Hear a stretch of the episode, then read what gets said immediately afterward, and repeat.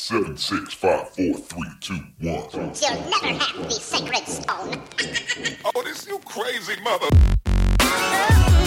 Hier ist der OMT Podcast mit brandneuem Stoff für eure Online-Marketing-Dröhnung zwischendurch.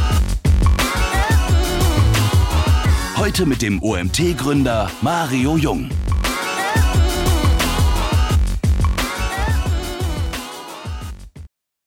Ja, ich begrüße euch zu unserem nächsten, unserem zweiten Webinar heute beim Content Monday. Für diejenigen, die Annika vielleicht wieder erwartet haben, die ja schon letztes Mal, letzten Monat moderiert hat. Annika hat das Webinar eben mit Robert moderiert. Nur da ich jetzt selbst dran bin, haben wir uns überlegt, äh, das macht keinen Sinn, uns hier nebeneinander zu stellen. Ich mache das jetzt selbst und präsentiere euch dementsprechend mein Thema und werde mir dann selbst eure Fragen vorlesen am Ende. Also ich denke, das passt so. Und nicht, dass ich nicht Annika gerne gesehen hätte, aber ich glaube, das ist für uns alle hier ein bisschen einfacher. Wir haben heute das Thema Content-Veredelung. Bevor ich stopp, bevor ich auf das Thema eingehe, möchte ich ein bisschen Housekeeping betreiben. Ihr habt eben hoffentlich schon das Webinar von Robert mitbekommen. Robert hat ein bisschen was davon erzählt, wie wir uns kennengelernt haben. Ich kann euch sagen, also die, die dabei waren, haben hoffentlich genau den positiven Eindruck bestätigt bekommen, den ich schon seit mehreren Jahren von ihm habe. Und ich habe selten an einer Person so lange gebaggert, dass ein Webinar stattfindet. Und deswegen hat es mich besonders glücklich gemacht, dass Robert heute endlich die Zeit gefunden hat und sich die Mühe gemacht hat, diesen Vortrag für uns anzupassen und vorzubereiten. Also ich fand ihn auch sehr, sehr toll, habe mit einem Ohr zugehört, während ich noch die letzten ähm, Folien für meine Präsentation nochmal überarbeitet habe. Dementsprechend das vielleicht vorab. Ich habe gesehen, dass sich eben gerade wieder sehr viele im Club angemeldet haben. Also der Aufruf von Annika kam auch an. Auch meine Präsentation wird natürlich später im Club zu finden sein. Wir werden die ähm, genauso aufzeichnen und für euch hochladen. Das heißt, für diejenigen, die unseren Club wirklich noch nicht kennen, er ist kostenfrei. Geht unter www.omt.de slash Club einfach mal rein und schaut euch das Ganze an. Dort findet ihr mittlerweile fast 100 Webinare. Ich glaube, das 100. Webinar müsste auch jetzt noch im April stattfinden. Also ist tatsächlich plus minus 100. Ja, jede Menge Content für euch. Und heute haben wir den Content Monday, das heißt viele Content-Themen und den Vortrag, den ihr jetzt hört, das sage ich jetzt vielleicht als kleiner oder für diejenigen, damit ihr nicht eure Zeit verschwendet, die auf der Contentix waren, beziehungsweise schon auf diversen OMT-Clubtreffen, also unseren Offline-Clubtreffen teilgenommen haben. Ich glaube, in Dortmund und Wiesbaden habe ich diesen Vortrag gehalten und ich habe den auch wirklich inhaltlich nur ganz, ganz minimal verändert, sodass diejenigen jetzt nicht unbedingt dabei bleiben müssten. Für diejenigen, die das erste Mal dabei sind, ich freue mich sehr, dass ihr den Weg jetzt über Webinar auch zu uns gefunden habt, beziehungsweise auch zu meinem Vortrag. Und ich möchte euch heute ein bisschen was erzählen zum Thema Content-Veredelung. Also für diejenigen, die mich schon ein bisschen länger verfolgen, ihr wisst, ich bin sehr viel im Link-Building unterwegs und habe ja beim SEO Day auch das Thema Links, die Traffic bringen. Da ging es auch sehr viel um Content-Veredelung. Also wie kann man theoretisch die Inhalte auf anderen Webseiten optimieren, um ein besseres Link-Profil zu bekommen. Und jetzt geht es im Prinzip darum, ähnliche Techniken anzuwenden, um die eigenen Inhalte zu optimieren. Ich fange mal ganz vorne an. Ich muss mal gucken, welche hier meine Präsentationsmöglichkeiten hier alles funktionieren. So. Blöd, dass dann gar nichts funktioniert. So, jetzt geht's. Ähm, wir wollen mehr Traffic. Also ich habe im Prinzip den Subtitel meiner Präsentation genannt, also äh, Content-Veredelung und die, ich springe noch zurück, die Traffic-Potenziale richtig nutzen. Mir geht es jetzt weniger in diesem Vortrag darum zu erklären, wie ihr inhaltlich besser schreibt oder sonst irgendwas, sondern mir geht es da, darum, dass ihr quasi mit Daten arbeitet, wie ihr aus Daten einen besseren Inhalt generiert. Also da haben wir zwei Ansätze, werdet ihr gleich sehen. Und natürlich, wenn ihr nicht schreiben könnt, dann bringen euch diese Ansätze gar nichts. Also ich hoffe, ihr, ihr seid schon dabei, relativ gute Inhalte zu produzieren. Ob ihr das selber macht oder mit eurem Redaktionsteam oder extern irgendjemanden schreiben lasst, ist es egal. Aber im Endeffekt kommen wir jetzt dahin, aus diesem Credo, wir bauen Content für den User, was ich für absolut wichtig erachte und ich auch wirklich der Meinung bin, ihr solltet eure Inhalte wirklich erstmal nur an dem User orientieren, aber wie können wir in diesem ja, für den User optimierten Inhalt danach auf der Basis der Daten den Content weiterentwickeln. Darum geht es mir heute. Ja, Traffic-Steigerung durch Content-Veredelung. Was meine ich damit? Ich stelle dann meistens vorab immer erstmal die Fragen. Ähm, meine Bitte an euch, wenn irgendwas nicht mehr richtig zu sehen ist, bitte schreibt mich direkt hier über die Fragen, über den Chat an, damit ich direkt auch reagieren kann. Ähm, nur so mal kurz nebenbei. Ich gehe meistens rein, also ihr müsst euch vorstellen, ich halte diesen Vortrag relativ häufig vor irgendwelchen Bloggern. Ja, werde zu irgendwelchen Blogger-Conventions eingeladen und dann frage ich die erstmal, kennt ihr denn eigentlich eure Rankings? Meine Frage an euch, nutzt ihr ein SEO-Tool, um die Rankings zu checken? Wenn ja, ich mache es mal nach dem Verfahren, wie Robert es eben gemacht hat. Schreibt mir doch mal in den Chat, was ihr nutzt. Das ist Systrix, Xovi, damit ich mal ein Gefühl dafür bekomme, welches Tool hier so ja, am meisten genutzt wird. Äh, am meisten genutzt wird. Gucke auch direkt mal rein, was da so kommt. Ich sehe, die ersten Antworten kommen. Cool, dass ihr mitmacht. Systrix sehr viel, Xovi, Systrix Search Metrics. Okay, Systrix dominiert. Grundsätzlich, alles, was ich euch jetzt erkläre, kann man natürlich mit Systrix genauso wie mit Xovi machen. Wir, ihr werdet gleich sehen, wir haben für diesen Vortrag mit Xovi äh, Screenshots gearbeitet, aber ich hätte das auch mit jedem anderen äh, machen können.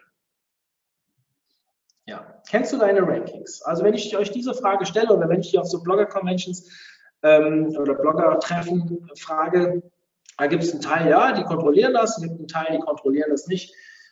Die wichtigere Frage ist eigentlich im Nachgang, was macht ihr denn eigentlich mit euren Inhalten?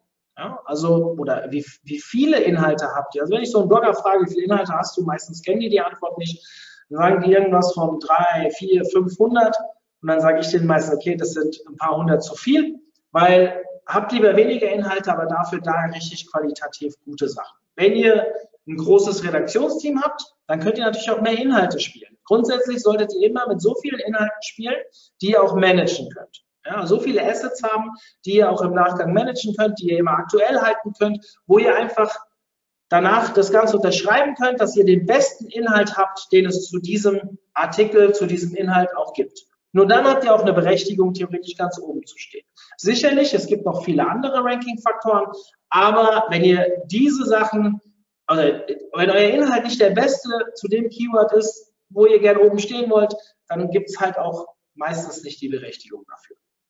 Klar, ein Fokus kann sich da vielleicht ein bisschen schwächeren Inhalt erlauben, weil er halt äh, insgesamt viel besser dasteht als eine kleine Webseite, aber das ist ein ein Punkt, den wir wirklich sehr gut beeinflussen können, also sollten wir es halt auch tun. Das, den Inhalt auf ein gutes Niveau zu stellen, liegt halt einfach nur in unserer Hand.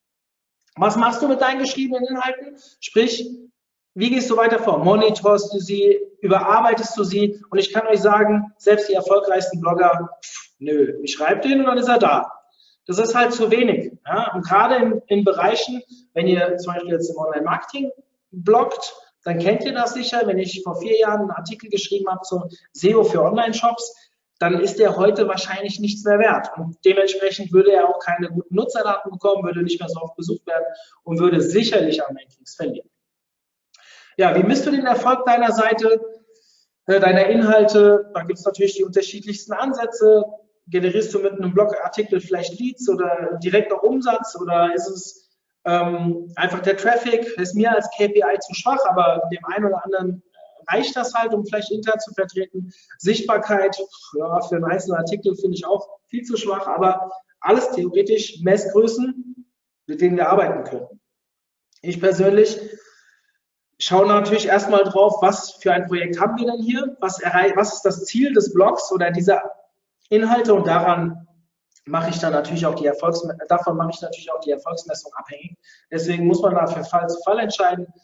Ähm, aber grundsätzlich solltet ihr euch halt vor, vorher Gedanken machen, wie ihr das Ganze äh, messen wollt. So. Ich persönlich glaube, dass eine Überarbeitung der Inhalte viel interessanter ist als ähm, immer wieder neue Inhalte zu produzieren. Ich denke, dass die, die sich schon sehr lange damit beschäftigen und auch schon ihre Inhalte monitoren, mir auch alle recht geben werden. Warum ist das so? Wenn ihr einen Inhalt schon im Index habt. Ja, gerade auf Seiten, die vielleicht jetzt noch nicht jeden Tag von Google besucht werden und so weiter. Ähm, wir haben gerade ein Beispiel bei einem Kunden, haben einen Artikel online gestellt vor, ich weiß nicht genau, zwei Wochen und haben das über die Search-Konsole gepusht und alles drum dran. Der Artikel ist immer noch nicht indexiert. So, wenn ich das natürlich auf einem Newsportal mache oder auf einer größeren Webseite, dann ist das manchmal nach zehn Minuten drin. Also grundsätzlich ist es so, wenn ihr regelmäßig an euren Inhalten arbeitet, werdet ihr merken, dass die Inhalte, die ihr auf bereits bestehenden URLs aktualisiert, meistens schneller im Index sind, als immer, wenn ihr neue Artikel produziert. Das trifft nicht auf jede Webseite zu. Ähm, bitte legt das jetzt nicht auf die Goldwaage und wenn das bei euch, auch wenn ihr eine Seite seid, die nur wenig Inhalte habt, trotzdem immer sehr schnell funktioniert, dann würde ich sagen, habt ihr eure Seite gut im Griff. Aber ich sehe halt häufig genug andere Beispiele. Das zweite, die Überarbeitung ist oftmals viel weniger Aufwand. Und das ist für mich auch so der, ja, der, der äh, wichtigste Punkt an sich, weil wenn ich einen Blogartikel zu irgendeinem Thema schreibe, und ich selbst schreibe sehr wenig in letzter Zeit, weil ich einfach wenig Zeit habe, aber wenn ich mal einen Blogartikel wieder schreibe, dann ist es doch so, dass ich bei einem neuen Artikel teilweise tagelang da dran sitze. Ich habe vor einem Jahr ungefähr mal einen sehr umfangreichen Artikel für die T3N geschrieben zum Thema, was war das nochmal, Traffic, äh, Diversifizierung, also alternative Trafficquellen. Und bis der fertig war, bis der, hier haben zwei Leute den nochmal Kontroll gelesen und, und so weiter. Da gingen Tage, Tage gingen da drauf. Und wenn ich jetzt heute diesen Artikel aktualisieren müsste, dann bin ich, auch wenn es ein Jahr später ist, natürlich voll im Thema noch. Vielleicht nicht mehr ganz so, wie wenn ich ihn vor einem Monat geschrieben hätte oder vor zwei Monaten, aber ich bin relativ schnell wieder drin. Und dann nur einzelne Absätze zu ergänzen oder umzuschreiben, das geht natürlich viel schneller, wäre vielleicht in einem halben Tag geschafft, als wenn ich jetzt wieder den nächsten Artikel schreibe. Und wenn ihr gleich seht, wie ich an solche Artikel herangehe im Thema, äh, im, im Bereich der Content-Veredelung, dann werdet ihr auch sehen, wenn ich das auf Basis der Daten mache, dann ist die Erfolgswahrscheinlichkeit viel, viel größer, mehr Traffic darüber zu generieren, wenn ich den Traffic, so wie jetzt hier in dem Vortrag ähm, avisiert als KPI heranziehe, dass ich ja hier auch mehr Erfolg habe. So. Ähm, das letzte, wir reden immer von diesem Freshness-Faktor, ob es dann wirklich am Ende wirklich ein, ein Ranking-Faktor ist oder nicht, sei mal dahingestellt, aber Fakt ist, dass Artikel, die immer wieder regelmäßig überarbeitet werden, schon irgendwie so einen Bonus erhalten. Das kann ich euch jetzt ein Gruß an die SEO-Szene, die sich gerne über wissenschaftliche äh, Belege von einzelnen Annahmen unterhalten und diskutieren auf Facebook. Ich bin ja selbst häufiger involviert. Ich habe dafür keinen wissenschaftlichen Beweis, aber aus Erfahrung der Projekte, die wir betreuen, kann ich das sagen und auch relativ einfach belegen. So, soll ich jetzt einfach mal so stehen. Ich möchte euch aber eigentlich in diesem Vortrag, jetzt sind wir schon ein paar Minuten dran, überhaupt nicht mit zu viel Theorie oder Fragen oder sonst was belästigen, sondern ich möchte euch einen konkreten Case zeigen. Diesen Case schleppe ich seit letzten September mit mir rum, weil ich ihn besonders gut finde. Ich war auf einer, auf so, mal wieder auf so einem Blogger-Treffen, da ging es um vegane und nachhaltige Themen und habe mir dann natürlich im Vorfeld mal ein bisschen angeschaut, Wer kommt denn da so zu den Blogger-Treffen und was sind das für Blogs? Dann hat mir eigentlich so die stärkste Seite rausgesucht. Das heißt, dieses Thema, dieses, diesen Case, den ich jetzt aufgerufen habe, den hat die Dame, die diesen Blog führt, auch gesehen.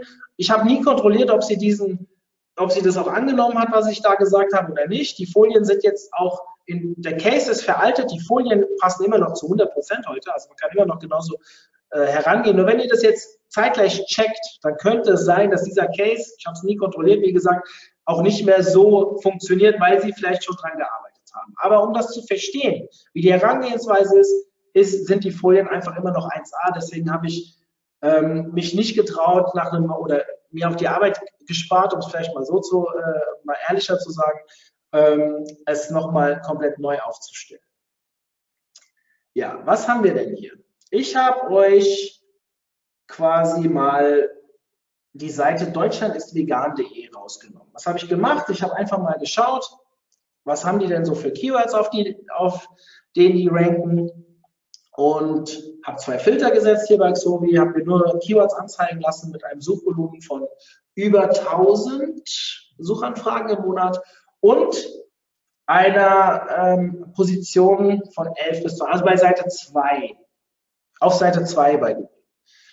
Normalerweise, wenn ich diesen Vortrag vor Publikum halte, jetzt sehe ich euch ja alle gerade nicht, aber wenn ich diesen Vortrag vor Publikum halte, frage ich dann erstmal, warum habe ich nur diese Filtereinstellungen gewählt? Ich frage es nicht, ich kläre es direkt auf. Ist klar für viele, aber für viele halt auch nicht. Auf Seite 2 bei Google bekommst du genauso viel Traffic wie auf Seite 10, 15, 20 oder wenn du gar nicht im Index bist, nämlich gar keinen. Es ist so. Ja? Also auf Seite 2 ist es vielleicht minimal mehr, aber es ist ähm, halt verschwindend gering. Aber es ist der kürzeste Weg auf Seite 1. Und auf Seite 1 ist halt der, äh, wird halt der Traffic verteilt, der Traffic verteilt und dementsprechend habe ich mich jetzt erstmal darauf beschränkt, mir Rankings auf Seite 2 anzuschauen. Das funktioniert natürlich auch nur, wenn ich auch überhaupt Rankings auf Seite 2 habe. Ich könnte das auch mit Seite 3, Seite 4, Seite 5 machen. Ich schaue mir die an, die Keywords an, die sehr nah, also am nächsten auf Seite 1, an Seite 1 dran sind und auch ein Suchvolumen haben, wo sich die Arbeit dann doch lohnt im Nachgang. So, das habe ich hier gemacht und habe dann festgestellt, hey, wir haben hier das Keyword veganer Kuchen und Kuchen ohne Ei auf der gleichen URL. Ein Suchvolumen von 18.000 und 12.000 heißt, wir haben, ähm, ja, es sind schon allein 30.000. Jetzt gehe ich mal einen Schritt weiter ich muss mal kurz dieses eine Fenster hier zumachen. Ihr könnt das nicht sehen, aber äh, war in meinem Sichtfeld. Und ich habe mir dann mal die URL genau angeschaut. Also ich habe eben gesehen, auf Seite 2 zwei doch relativ starke Keywords. Also man kann mit einer Überarbeitung, mit der Überarbeitung einer URL gleich mehrere Keywords angreifen.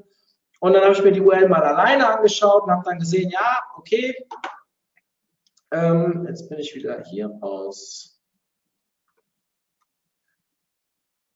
So, ihr könnt es jetzt sehen. Ähm, ich habe die beiden Keywords nochmal markiert. Und dann habe ich gesehen, okay, veganer Kuchen, Kuchen vegan, auch ein relativ hohes Suchvolumen, passt auch. Kuchen ohne Eier, ja, passt auch. Also alles vierstellige Suchvolumen, das alle auf der gleichen URL. So, wie gehen wir jetzt damit um? Können das natürlich nach und nach bearbeiten. Ich habe hier noch ein fünftes Kuchenteig ohne Ei. Also einmal in der Kuchenrezepte, einmal Kuchenteig. Also ihr seht schon, da ist, da ist definitiv eine Menge möglich. Wir bewegen uns, das sind alles relativ ähnliche Keywörter. Das allein ist eine Traffic-Chance von 34 Besuchern, 1000 Besuchern im Monat. Wenn man mich jetzt fragt, okay, mit wie vielen Besuchern rechne ich? Ähm, ja, das ist natürlich immer ein bisschen schwierig. Das wisst ihr. Also das ist so diese typische, wenn die Agentur antwortet, ja, es kommt drauf an, Frage. Also es hängt natürlich extrem viel ab vom Wettbewerb. Wie reagiert der Wettbewerb auf eure Verbesserungen und so weiter? Wir sehen es relativ häufig, dass wenn wir ähm, in Top-Positionen reinkommen, dass halt auch die, die Artikel, die vorher da gerankt haben, auch teilweise nachziehen, dass die auf einmal Backlinks aufbauen oder ihren Content verändern. Also wenn du gute SEOs hinten dran hast, die ihre Seiten, ihre Assets im Griff haben, also sprich jetzt hier diese Blogger oder was weiß ich was für Seiten, die hinter veganer Kuchen, könnte ja auch so ein chefkoch.de sein oder sowas, äh, stehen, dass die natürlich auch sofort merken, wenn da hinten welche ähm, stärker werden und sie vielleicht vorne verdrängen. Und dementsprechend kann es auch sein, dass natürlich diese Wettbewerber reagieren. Grundsätzlich sage ich immer, so im Longtail und so, wenn ihr mit 10% könnt ihr, glaube ich, rechnen. Also wir schaffen meistens auch mehr, aber normalerweise sage ich, rechnet mit 10%. So. Von 34.000 Besuchern, 10% sind 3.400 Besucher mehr. Dieser Blog, ich erinnere mich nicht mehr genau, ich glaube, er hatte zwischen 30 und 40.000 Besucher im Monat. Wenn diese Zahl, sagen wir mal, die Zahl stimmt, dann wären 3.400 Besucher ein Zehntel der Webseitenbesucher der ganzen Webseite. So, jetzt hier gleich, ihr werdet gleich sehen, wie ich da herangehe, diesen Artikel zu überarbeiten, wenn das wenn das möglich wäre, hier einfach mal drei, dreieinhalbtausend Besucher mehr im Monat zu generieren, mit einem Aufwand von vielleicht ein paar Stunden, vielleicht auch ein, zwei Tagen, aber nicht immer ins Blaue hinein. Ich mache einen neuen Artikel und auch wenn ich noch die beste Keyword-Map habe oder wie auch immer, das dauert einfach. Und in so einem Artikel, das ist das, was ich vorhin gemeint habe, dass es schneller geht, ihr könnt diesen Artikel immer weiter veredeln, immer weiter verbessern und ihr werdet dort dann dementsprechend auch schneller den Erfolg haben. So, sagen wir mal, wir schaffen die 10%, wenn wir 15% schaffen, wird es halt nochmal mehr, ähm, je nachdem, wie gut ihr auf den wichtigsten Keyword dann auch nach oben kommt. So, was haben wir dann gemacht?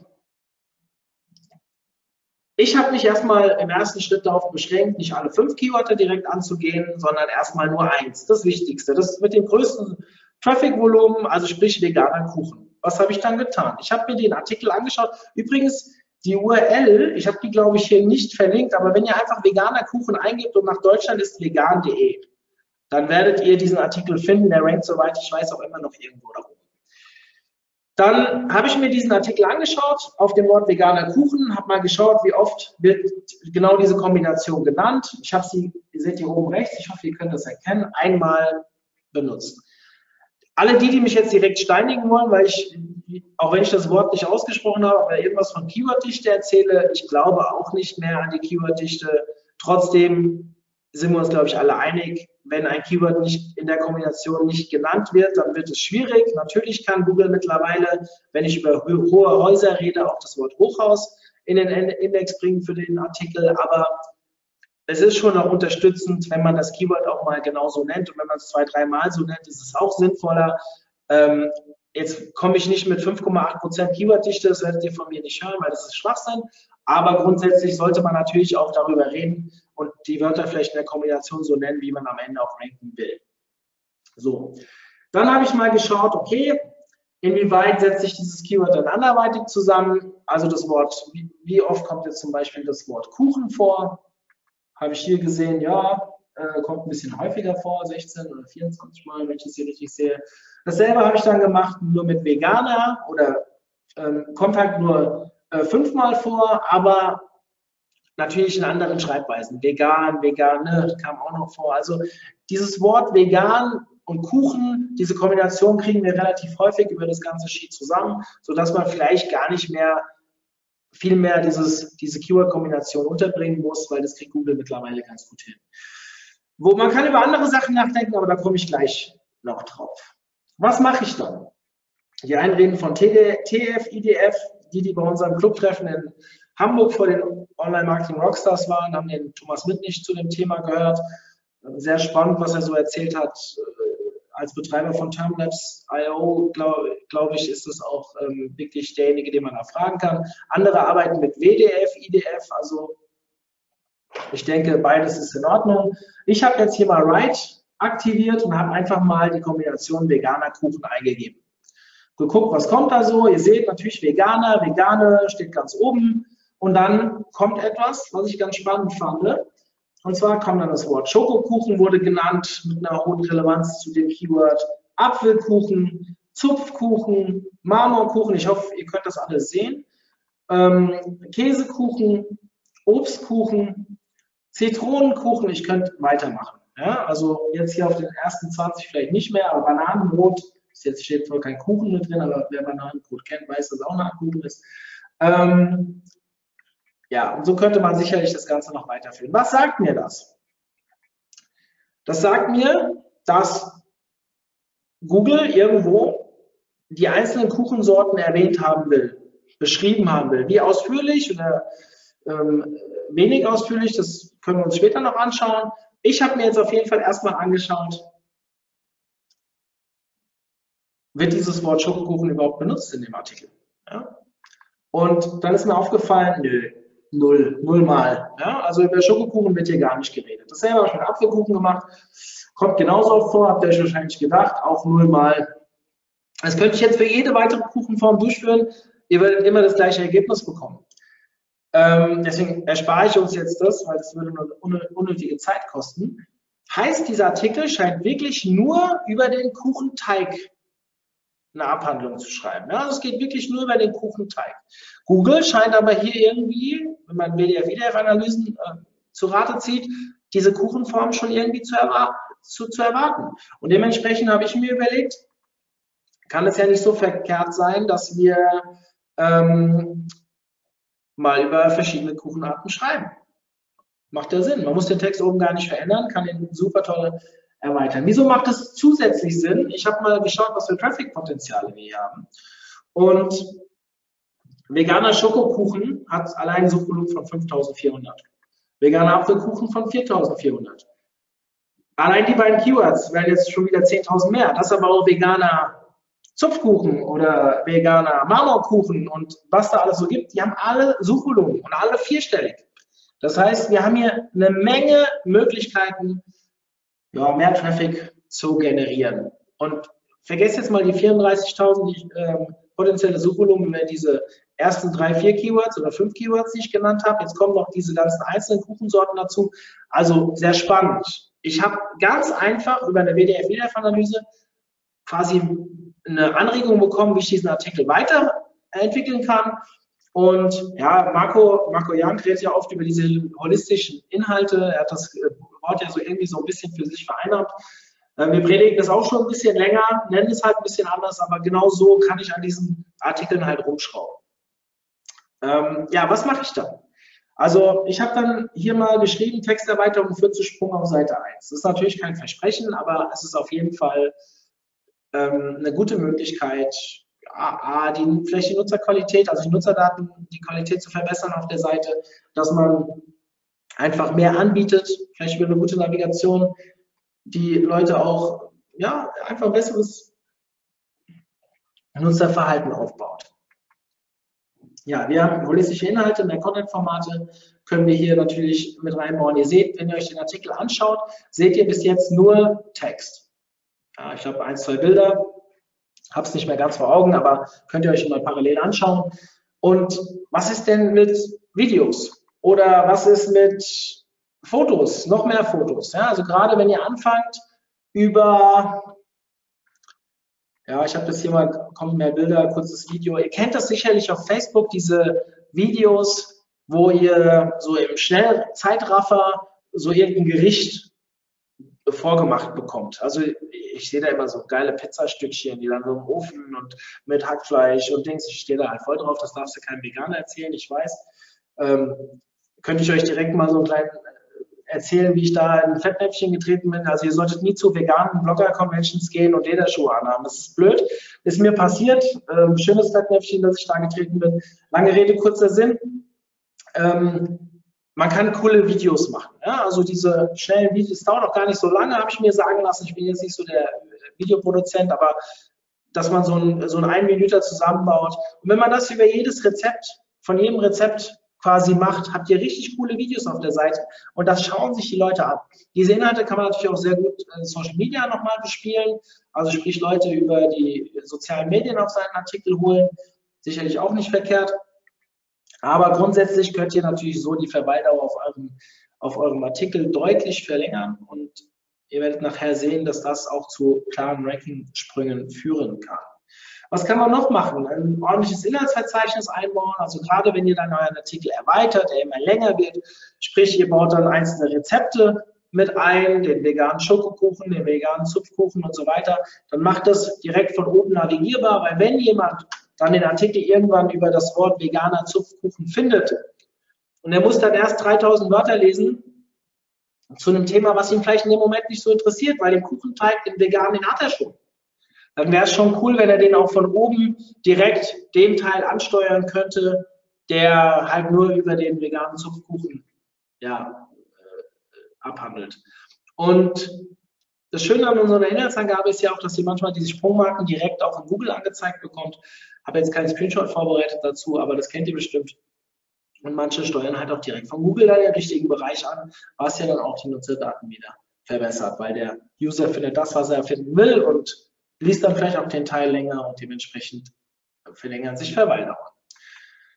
Weitere Tipps vielleicht an der Stelle, ja, Überschrift ändern. Also der, der Artikel heißt, ich müsste jetzt hinspringen, ähm, weiß ich jetzt gerade gar nicht auswendig, aber lange Rede, kurzer Sinn, dort könnt ihr vielleicht veganer Kuchen nochmal irgendwie einbauen. Ja, Kuchenteig ohne Ei, so machen sie ihren veganen Kuchen oder so wird ein veganer Kuchen gemacht zum Beispiel. Ja, habe ich in der H1 nochmal diese Kombination, dieses Keyword drin, kann man natürlich dann nicht mit jedem Keyword machen, aber dafür gibt es ja dann vielleicht auch ähm, die Unterüberschriften.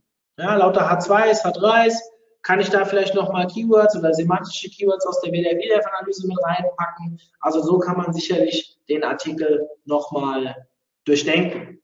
Mehr Content-Formate habe ich schon gesagt. Der Leser liebt Aufzählungen. Ja, also wenn ihr so ein Eye-Tracking mal auf einen Artikel legt, dann seht ihr häufig, dass gerade bei Aufzählungen bleiben die Leute stehen. Aufzählungen lassen sich irgendwie besser lesen, wie so Fließtexte.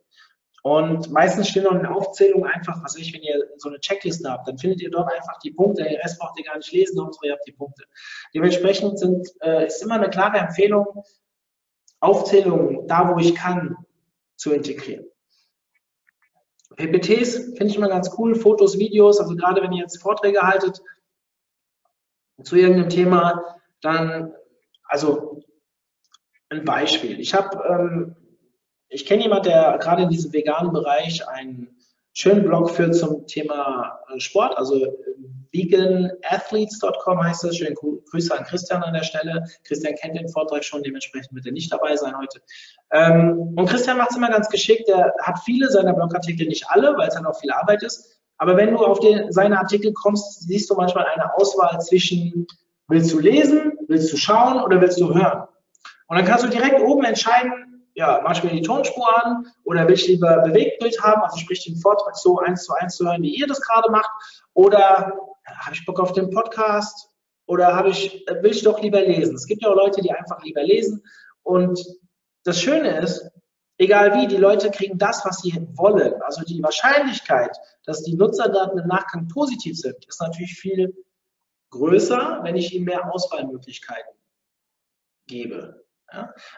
Manche kennen vielleicht auch diese Abfrage, hast du viel Zeit oder hast du wenig Zeit? Brauchst du eine schnelle Abhandlung oder willst du es ausführlich wissen? Und wenn du das anklickst, verändert sich der Text automatisch dynamisch. Ja? Ähm, Karl Kratz macht das zum Beispiel in seinen Blogs relativ häufig, da habe ich es jetzt so spontan in Erinnerung. Finde ich auch eine total coole Lösung, ja? weil die Leute, die jetzt gerade nicht viel Zeit haben, machen, die geben das an, aber das lesen sie dann. Und ist meistens immer noch länger, als wenn sie merken, oh, das ist ein riesenlanger Text, da habe ich jetzt gar keine Zeit für. Ja, da bauen sich mal kurz, ich gehe mal weg. Irgendwann gucke ich mir das nochmal an und meistens kommen sie ja dann doch nicht wieder. Inhaltsverzeichnis einbauen, habe ich vorhin schon mal gesagt, glaube ich, ist immer sehr sinnvoll. Und ja, man äh, sollte auch immer mal überlegen, ob man externe Informationen, ob man externe, ich sehe gerade, es kommen Fragen rein. Ich schaue mal, ob die Frage. Ah, nee, okay. Ähm, ich habe nur mal gerade geguckt, ob die Frage vielleicht direkt kritisch ist oder dass mir irgendjemand was geschrieben hat, dass man mich nicht hören kann, aber das scheint alles so zu funktionieren. Das finde ich sehr gut. Ähm, dass man auch mal externe Infos verlinken kann. Also wenn ihr einen Artikel habt, der vielleicht generalistisch irgendein Thema abhandelt, da vielleicht auf andere zu verweisen, die dann einfach nochmal einen tieferen Text zu einem Thema anbieten. Leute, ein externer Link ist per se nicht schlecht. Es gibt ja immer so ein bisschen die Gerüchte, dass externe Links Linkstärke von der Seite wegziehen. Bullshit. Ja, wenn ihr eine gute, gute weiterführende Verlinkung auf andere Seiten habt, kann das für euch auch ein sehr, sehr gutes, eine sehr gute Sache sein weil ihr theoretisch euren Nutzern etwas an die Hand gibt, was sehr gut zu eurem Inhalt passt und dementsprechend ähm, wird das auch belohnt. Ja, jetzt haben wir die Keyword-bezogene, jetzt gucke ich mal kurz hier rein, die ähm, Keyword-bezogene Veredelung besprochen. Ich habe die Nutzerdaten immer mal kurz erwähnt. Mir ist wichtig, dass ihr im zweiten Schritt vor allem auch auf die Nutzerdaten achtet. Also ich sage immer Keyword-bezogen und Nutzerdatenbezogen. Das sind zwei gute Möglichkeiten, wie wir Inhalte überarbeiten können. Und dass Google mittlerweile Nutzerdaten ja, analysieren kann, die Diskussion haben wir auch öfters, wer das so ein bisschen verfolgt in der Szene. Ähm, wie macht Google das denn? Ja, jetzt gibt es die unterschiedlichsten Ansätze. Ich habe in meinem in Verbindung mit meinem Vortrag auf dem SEO Day mal so ein bisschen Google-Patente äh, gewälzt. Also wer die schon mal gelesen hat, ich weiß, die sind alle auf Englisch und alle sehr lang und so Juristenenglisch, das macht nicht so richtig viel Spaß. Ja?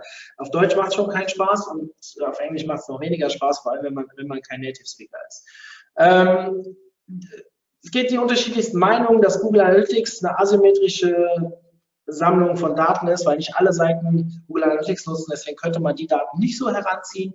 Aber dafür wäre der Chrome-Browser da, weil circa 30 bis 50 Prozent aller Webseiten nutzen mittlerweile Chrome-Browser und da kriegt Google natürlich einen super Überblick, wie die Nutzer navigieren und ja, können Daten sammeln, die sie theoretisch nutzen können. Was da wirklich genutzt wird, ob es schon genutzt wird, also ich glaube, wir sind uns mittlerweile alle ziemlich einig, dass Seiten mit guten Nutzerdaten einfach sehr gut ranken und Seiten, die keine guten Nutzerdaten haben, halt nicht so gut ranken. Und ob das jetzt direkt mit einfließt oder indirekt, das steht, glaube ich, auf einem ganz anderen Blatt Papier und ist auch hier gar nicht so wichtig. Man sollte einfach schauen, dass die Inhalte perfekt auf den User ausgerichtet sind. So. Ähm, was sind denn so Daten, Nutzerdaten, die wir beeinflussen können? Also wir haben einmal die Absprungrate, wir haben die Seiten pro Sitzung, wir haben die Sitzungsdauer, um mal drei Stück hier zu nennen. Und das sind ja auch die, die ihr in Analytics seht. Ich habe das hier ähm, im nächsten Screen mal angezeigt. Das ist eine Plattform, das ist ein Screenshot aus einem Blog zum Thema Fußballtraining. Die, die mir schon ein bisschen öfters zuhören, das ist ein Beispiel, was ich sehr häufig nenne.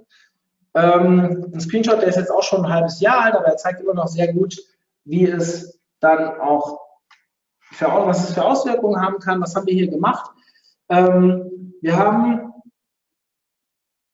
ha, ich sehe gerade, ich habe diese Folien auf unsere neue CI gepackt und diese Kreise sind falsch. Das hätte jetzt 1,90 äh, hätte eingekreist werden sollen statt der 28. Also vorne die Absprungrate und die Seiten pro Sitzung. Wie haben wir das erhöht? Also die Absprungrate zu verbessern um 1,9 Prozent, das ähm, kann natürlich Zufall sein. Ne? Indem, das muss jetzt nicht irgendwie durch uns beeinflusst sein. Das ist so ein kleiner Wert.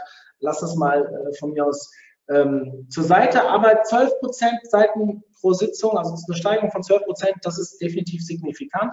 Und wie haben wir das gemacht? Wir haben interne relevante URLs ähm, platziert in dem Blog. Ihr seht hier ein Screenshot, ihr seht so kleine grüne Call to Actions, ja, ob die schön oder hässlich sind, soll jemand anderes entscheiden, aber die sind immer relativ präsent nach dem ersten oder zweiten Absatz. Und dort klicken die Leute halt drauf. Davon haben wir ganz viele auf der Webseite platziert, natürlich themenrelevant. Und seitdem wir das gemacht haben, ist halt dieser Wert ganz merklich nach oben Ihr kennt es sicherlich auch, wenn unter dem Artikel, wenn Sie der, der, wenn Sie der Artikel interessiert dann interessiert Sie auch der Artikel und so. Das ist auch eine Möglichkeit, aber je weiter oben ich das habe, desto höher ist die Wahrscheinlichkeit, dass es halt auch genutzt wird. Und wenn ich diese Daten verändern möchte, dann ist das definitiv eine gute Herangehensweise. Nochmal, ein einzelner Wert, der ist für mich gar nicht so relevant. Also die Absprungrate, wenn die hoch ist, ist das per se kein schlechtes Signal. Ja, also gute, schlechte Absprungrate. Ähm, ich würde immer versuchen, darauf zu optimieren, dass die Absprungrate so weit zurückgeht wie möglich. Aber es gibt einfach genug Cases, wo eine hohe Absprungrate auch ein gutes Signal sein kann. Zum Beispiel in Verbindung, wenn ihr eine sehr lange Verweildauer auf der Seite habt. Gerade hier bei diesem Blog haben wir einen Artikel zum The Thema Trainerschein machen oder nicht. Also könnt ihr einfach mal das Wort Trainerschein googeln, stehen da irgendwo auf Platz 1 bis 5. Und dieser Artikel ist unglaublich lang. Aber die Leute, die da reinkommen und diesen Artikel, diese Inhalte suchen, die finden dort einfach alles. Die brauchen keinen zweiten Artikel. Die, die bouncen danach. Ja, weil sie einfach alle Informationen in einer URL bekommen. Aber die sind halt im Durchschnitt sechs bis zehn Minuten auf dieser Seite. Und dementsprechend ist die Bounce Rate per se kein schlechtes Signal. Eine zweite Sache, die wir hier gemacht haben und die ich auch ähm, die wir wirklich richtig vorangetrieben haben, noch viel intensiver als das andere, war die Content-Veredelung durch Videos. Also wir haben ganz viele Fußballübungen auf der Seite, die vorher schriftlich ja, dargestellt waren. Auch vielleicht mal ein Foto, aber nicht mehr. Aber selbst so ein Foto. Also ich bin selbst Fußballtrainer und zwar momentan nicht aktiv, aber ähm, habe das schon ein bisschen, ja, wie soll ich sagen, intensiver betrieben. Und wenn man dann wirklich jeden Tag oder zwei, jeden zweiten Tag Training hat, dann muss man sich immer wieder was überlegen. Und wenn ich dann nur ein Foto sehe, da fehlt einem manchmal so ein bisschen, ich lese den Text, ich sehe das Foto, da fehlt einem so manchmal ein bisschen die, das Verständnis. Und dann ist so ein kleiner Clip, wie die Leute sich bewegen müssen und so weiter. Der kann nur 30 Sekunden gehen. Das ist richtig viel wert. Den Clip gucke ich mir auch drei, vier, fünf Mal an, bis ich genau verstanden habe, wer muss den Ball wohin spielen und so weiter.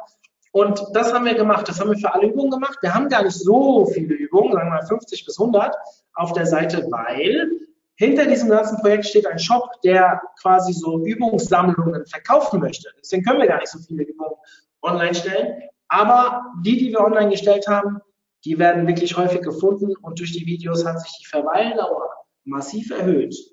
Das Interessante ist, dass wir außer diesen beiden Maßnahmen nicht viel gemacht haben. Also wir haben noch ein bisschen neuen Content produziert, aber in erster Linie haben wir den alten Content ähm, veredelt. Das konnte entweder sein, indem wir diese Call-to-Action-Buttons eingebaut haben, indem wir die, die ähm, Videos eingefügt haben, indem wir auf Keywords optimiert haben, indem wir vor allem auch Content reduziert haben. Das heißt, wenn wir acht Artikel zum Thema Koordinationsleiter hatten, dann haben wir halt alle Artikel in einen zusammengefasst.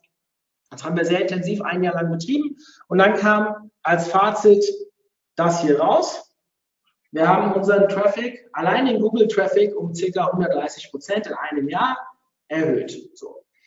Das ist auch nicht auf ganz niedrigem Niveau, also es waren jetzt nicht von 1000 auf 2300 Besucher, sondern hier 16.000 auf 37.000. Das ist schon ja, für ein Nischenthema, versteht mich nicht falsch, Fußball ist kein Nischenthema, das weiß ich, nicht mehr zumindest, aber Inhalte für Fußballtrainer kann man schon als Nischenthema werten und haben wir den Traffic doch massiv erhöht. Dass damit einhergehend auch mehr Facebook-Fans, mehr Newsletter-Abonnenten, mehr bla bla bla zu, äh, zustande kam und dass wir auch den Insgesamt-Traffic um wirklich weit über 100 Prozent erhöht haben. Das kommt ja noch dazu.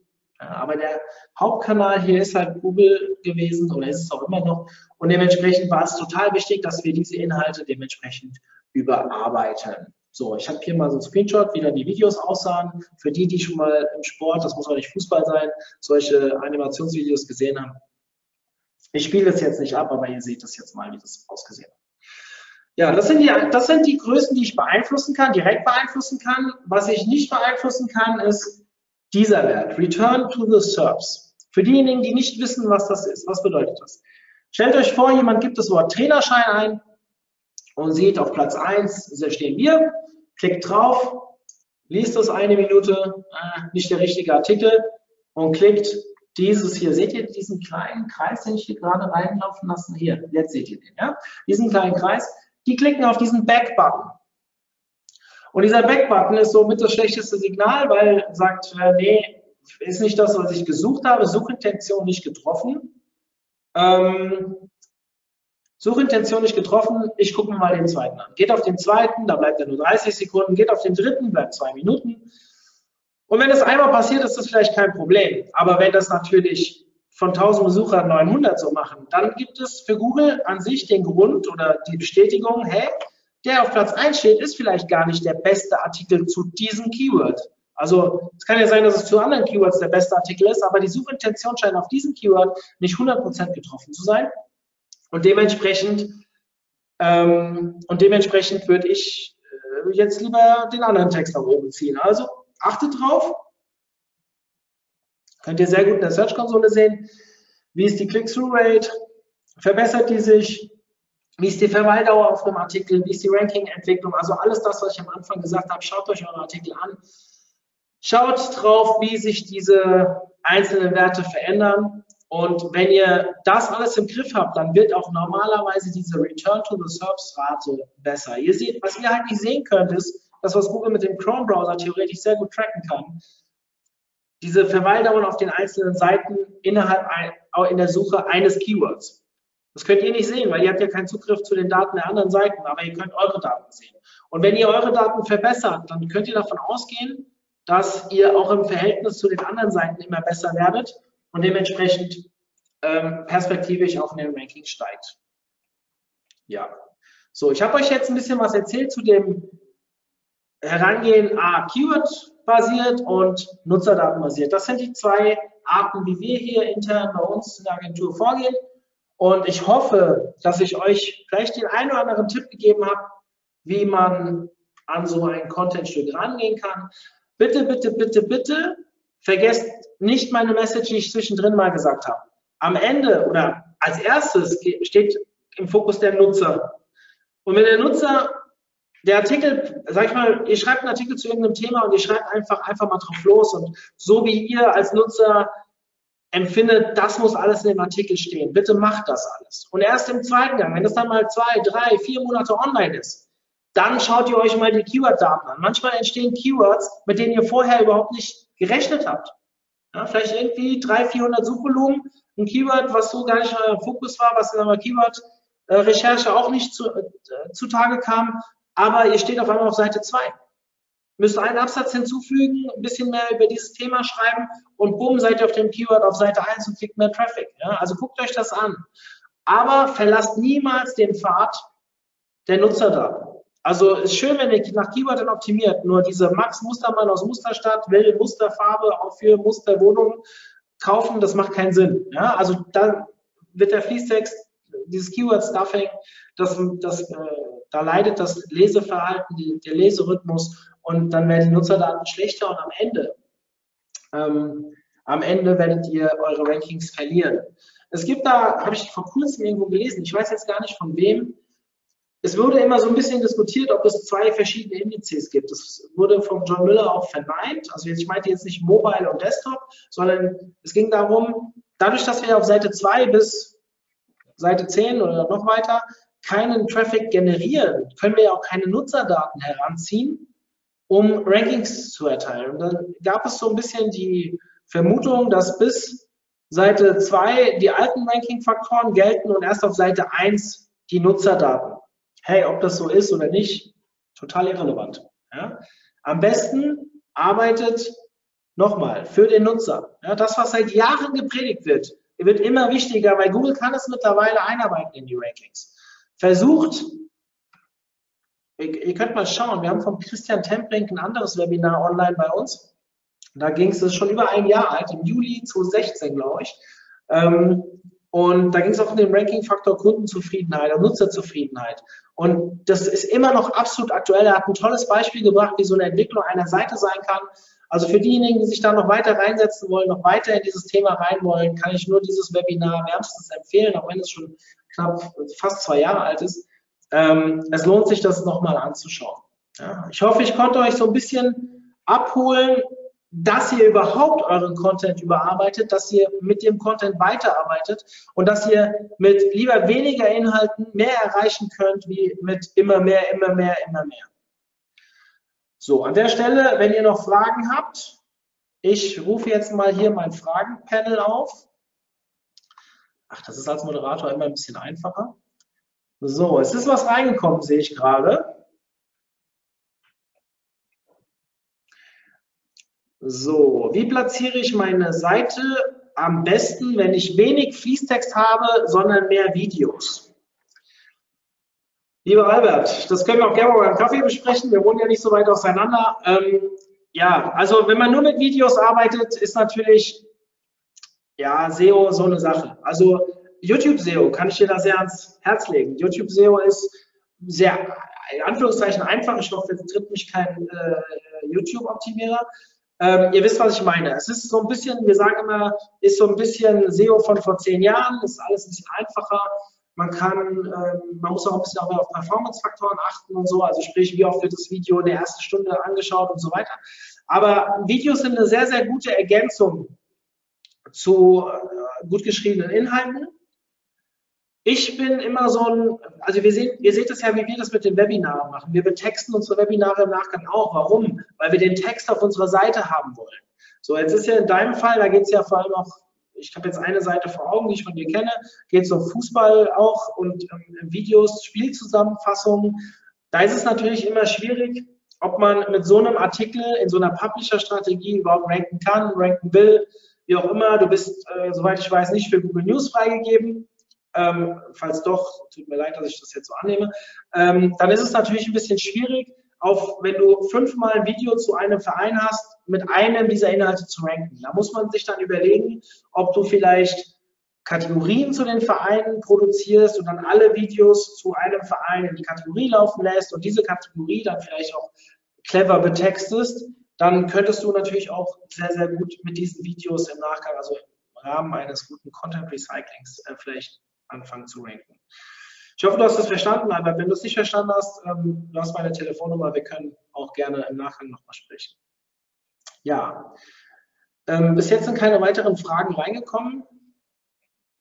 Ähm, vielleicht der richtige, ja, vielen Dank für das Lob, was ich da jetzt gerade sehe. Danke, danke. Ähm, für euch, die jetzt zu spät reinkamen, dieses Video, die Aufzeichnung wird hochgeladen bei uns im Club Guckt bitte rein, meldet euch im Club an. Dort findet ihr auch die Aufzeichnung aller anderen Webinare, die es bei uns schon gab. Ähm, was gibt es sonst zu sagen? Wir haben April und heute ging ein Newsletter raus für einen, für unseren Call for Paper. Nachdem wir letztes Jahr relativ viele Diskussionen hatten, dass wir doch so wenig Frauen am Start hatten und im Nachgang auch versucht haben zu erörtern mit der, mit den weiblichen Speakern dieser Welt, woran es gelegen hat, dass sich so wenige beworben haben. Und da gab es sehr viele Hinweise darauf, dass unsere Landingpage doch so männlich wäre und bla bla bla. Wir haben versucht, alles zu verwirklichen. Jetzt kommt heute sehr viel Feedback dazu, dass die Seite doch so weiblich wäre. Also man kann es ja nicht immer allen recht machen. Ey, wenn ihr Bock habt, selbst mit einem Vortrag dabei zu sein beim UMT, ihr könnt euch natürlich, egal ob männlich oder weiblich, bei uns bewerben. Einfach unter UMT slash Konferenz. Da gibt es so einen schönen Call to Action Button. Jetzt als Speaker bewerben. Ich freue mich auf eure Einreichung. Dem, äh, zu dem Hintergrund, denkt dran, nicht wir entscheiden, welche Vorträge beim UMT gehört werden, sondern die Leute, die sich im Early Bird ein Ticket kaufen. Gleich der weitere Hinweis, bis zum 31.05. läuft noch unser Early Bird Tarif. Da spart ihr 75 Euro, wenn ihr euer Ticket kauft. Ich hoffe, euch wieder viel in der großen Vielzahl zu sehen am 7.9. in Wiesbaden. Und ähm, dieses Jahr, ja, wir haben einen relativ hohen Absatz der Tickets schon. Das heißt, wir glauben, dass wir dieses Jahr voll werden. Und ähm, die, die wie letztes Jahr um letzten Drückertickets gekauft haben, das könnte zu spät sein. Also für diejenigen, die letztes Jahr da waren, und da waren ja die meisten auch zufrieden, was ich so im Nachgang gelesen habe in dem Feedbackbogen, bucht euer Ticket dieses Jahr ein bisschen früher. Wenn ihr könnt, nutzt den Early Bird. Ich weiß, es ist nicht ganz so einfach, weil unsere Timetable erst im Juli rauskommt und viele Chefs die Gelder erst freigeben, wenn die wissen, was für Inhalte kommen. Das ist halt immer ein bisschen blöd, wenn man das Publikum mitentscheiden lassen will und dann halt erst später die Timetable liefern kann. Aber die, die uns seit drei Jahren verfolgen, wissen, ihr habt sicherlich schöne Inhalte zu erwarten und ich hoffe, das reicht euch aus, um ja auch dieses Jahr wieder dabei zu sein. So, es ist immer noch keine Frage reingekommen, dann würde ich vorschlagen, dass ich an der Stelle unseren Content Monday für diesen Monat beende. Diesen Monat gibt es, soweit ich weiß, ich schaue gerade mal parallel rein, kein Webinar mehr, aber ich sage euch, haltet euch fest, im Mai, Juni, Juli, boah, ich glaube, es sind so viele wie noch nie. Wir planen extrem viel, wir haben coole Speaker an Bord, noch nicht alles ist online. Äh, Nils Kattau wird wieder dabei sein, Felix Beilatz hat ein, ein Webinar schon zugesagt. Ähm, wir haben, gut, Robert, Robert war eben schon, ähm, wir haben wirklich tolle Leute wieder an Bord und planen noch ganz, ganz, ganz, ganz, ganz viel. Ich habe die Bitte in den Club gestellt, in die Facebook-Gruppe letzte Woche, bitte, bitte nennt uns Themen, die euch interessieren. Da kam zum Beispiel zutage, dass wir das Thema International SEO noch nie hatten und die Leute interessiert. Wir haben eine Speakerin gefunden, nicht irgendjemand, sondern laut den Semi Awards die Newcomerin des Jahres. Die Jana wird den Vortrag halten, wahrscheinlich irgendwann im Sommer. Und genau so reagieren wir auf eure Wünsche und versuchen, diese Inhalte auf eure Wünsche äh, oder eure Wünsche auch wirklich umzusetzen. Wir sind auf euch angewiesen. Also wenn ihr Bock habt, schickt mir eine Mail an mario.omt.de. Nennt mir eure Themen, warum wir diese Themen bringen sollten. Und ich werde mich höchstpersönlich darum kümmern, dass diese Inhalte auch beim OMT, sofern wir einen Speaker finden, auch gespielt werden. Euch allen eine schöne Woche. Ja, ähm, das Wetter soll ja gut werden. Gestern war es phänomenal. Heute ist bei uns ein bisschen bewölkt, aber trotzdem warm. Und ich hoffe, der Frühling zieht jetzt wirklich ein. Ihr habt alle so viel, so schöne Tage. Ähm, ja, könnt ihr auch ein bisschen genießen. Dementsprechend freue ich mich, euch bald wieder zu sehen. Ich freue mich auf euer Feedback zu dem Vortrag. Schreibt mich an unter mario.umt.de und ja, wir hören uns. Ich bin raus. Und ja, wir hören uns. Bis dann.